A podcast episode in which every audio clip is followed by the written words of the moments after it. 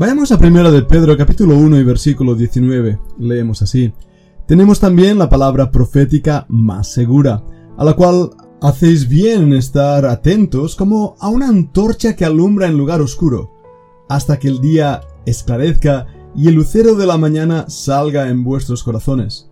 Entendiendo primero esto, que ninguna profecía de la Escritura es de interpretación privada, porque nunca la profecía fue traída por voluntad humana, sino que los santos hombres de Dios hablaron siendo inspirados por el Espíritu Santo.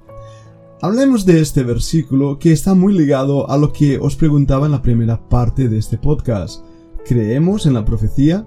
¿Creemos que el Señor está viniendo pronto? ¿Que el rapto va a ser seguro y cercano? Bueno, si fuéramos como aquellos santos hombres de Dios, como Zacarías, María, Elizabeth, estaríamos atentos a las profecías y creeríamos en su cumplimiento. Hoy tenemos el privilegio de tener toda la palabra de Dios, todo el canon terminado, por lo tanto, la profecía ha sido sellada y terminada. Cuando estudiamos el Nuevo Testamento, descubrimos que en ese periodo de canonización, cuando se estaban escribiendo los manuscritos inspirados divinamente, había en las iglesias profetas y profetisas todavía. Se utilizaba ese don que el Espíritu Santo había dado a estos hombres y mujeres para traer el mensaje de Dios al pueblo.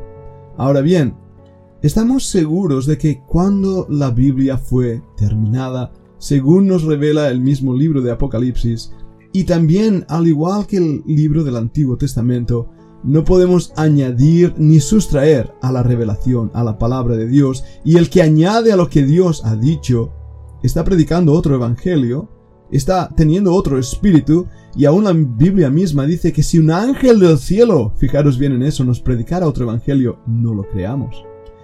Una de las claves de este versículo que acabo de leer en segunda de Pedro es la realidad que los hombres no trajeron esos mensajes por voluntad humana, por deseo humano. Fueron hombres santos, mirad su carácter. Hombres santos, hombres de Dios, que hablaron, ¿y cómo hablaron? ¿Por su propia imaginación inventiva? No, siendo inspirados, la palabra ahí quiere decir siendo dirigidos como el viento que arrastra a un barco hinchando sus velas, es la, la misma palabra siendo inspirados por el Espíritu Santo. Hoy en día muchos falsos profetas se levantan y la Biblia también nos decía que se levantarían falsos profetas y falsos cristos, hablando según sus propias concupiscencias, sus propias ideas, sus propias carnalidad. Y es fácil ver cuando están buscando la gloria humana, están buscando el dinero, sobre todo, uh, eso sí que les gusta, el dinerito. Pero cuando vemos a un hombre santo, con temor de Dios y reverencia, que intenta llevar a las personas a un arrepentimiento genuino, a una verdadera declaración de qué? De sus pecados. No de lo que, así declaro, no, no, me declaro culpable ante Dios de mis pecados, me declaro pecador. Y entonces caigo de rodillas ante Dios habiendo escuchado el mensaje y ese es el mensaje profético que, que como una antorcha alumbra en nuestro corazón, en ese lugar oscuro, y que alumbra la sociedad en la que estamos viviendo, esta sociedad embriagada con el pecado, con lo obsceno, con lo lascivo, con todas esas cosas que Dios aborrece. El pecado del hombre ha llegado a los días de Noé, igual que en Sodoma y Gomorra. Esa es la profecía que tenemos que estar predicando en nuestros días.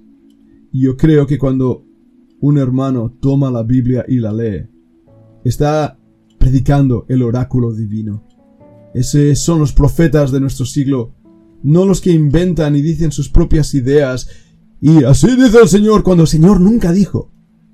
Los verdaderos profetas toman el mensaje de Dios, que es la Biblia, la sagrada palabra, esa revelación más segura, como dice aquí, ya terminada, y llevan a los que oyen a un arrepentimiento genuino, seguro. les llevan a Dios. Ahora he dicho, en este podcast he titulado Los profetas y su mensaje. Bien, creo que ha quedado claro cómo debe ser el carácter del profeta. Pero queda claro cuál debe ser su mensaje. Sí, arrepentimiento, por un lado. Por otro, invitación a la consagración al Señor. Pero escuchad esto. ¿Qué es lo que el siglo XXI necesita escuchar? El Señor ya vino. La resurrección ya ha sido hecha. La cruz del Calvario ya fue levantada y la muerte de Cristo, su muerte expiatoria, fue establecida. Creo que cuando predicamos el Evangelio, sin duda alguna, Debemos hablar de estas cosas, de la necesidad de arrepentimiento, de confesión de pecados, de creer en el Señor Jesucristo para ser salvo, de confesar que Él resucitó de entre los muertos. Pero hay una parte del Evangelio, de esa profecía bíblica que estamos olvidando. Me refiero a la realidad de su venida por su iglesia, del rapto de la iglesia. Y me refiero a la realidad que vienen días de angustia para Jacob, para Israel. Vienen días de angustia para todo el mundo. Días de tribulación cual nunca jamás el mundo ha visto.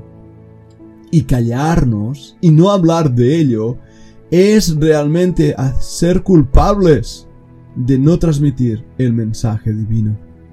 Dios nos ha llamado como profetas, entre comitas, de estos últimos días. No digo tan siquiera años, digo días.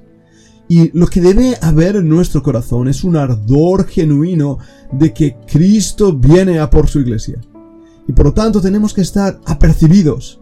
Tenemos que estar con nuestras espaldas erguidas y los cielos puestos y los ojos puestos en el cielo porque nuestra redención se acerca, como dice en Lucas 21, y esa palabra y redención se traduce originalmente nuestro rescate.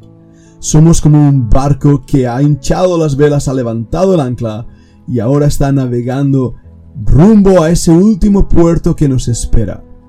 Y recordando que el Señor nunca nos prometió un viaje fácil, al contrario.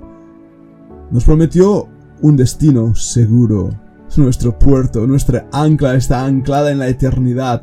Pero mientras tanto, las torzobras de este mar de la vida, las enfermedades, las luchas, los desaciertos, los desencantos, el sufrimiento, viene y llama a nuestra puerta a veces hasta a diario. El camino que nos lleva al cielo es angosto, estrecho, pero tiene un destino eterno precioso. Y ese es el mensaje profético de nuestro tiempo. No es hablar nuevas revelaciones, porque no hay ya nuevo. Lo nuevo es lo inventado por el diablo. El antiguo evangelio de Jesucristo sigue siendo pregonado. El antiguo, así dice el Señor, llamándonos al arrepentimiento, a la consagración, a, la, abandonar la hipocresía y el pecado y acercarnos a un Dios con un corazón tierno, arrepentido, amoroso. Ese es el mensaje que el siglo XXI necesita escuchar. Así que termino este podcast con la misma pregunta que empecé. ¿Estás preparado para su venida? ¿Hay aceite en tu lámpara? ¿Cómo está tu comunión con el Señor? ¿Hay pecados ocultos que no abandonas? ¿Hay cosas que te separan de Él? ¿Hay frialdad en tu alma? Oh alma que escuchas, toma un tiempo de oración ahora mismo. Confiésalo al Señor. Si no estás esperándole, pídele que ponga el fuego en tu corazón, porque el día de nuestra redención se acerca. Quiera el Señor bendecirte. Sigamos aprendiendo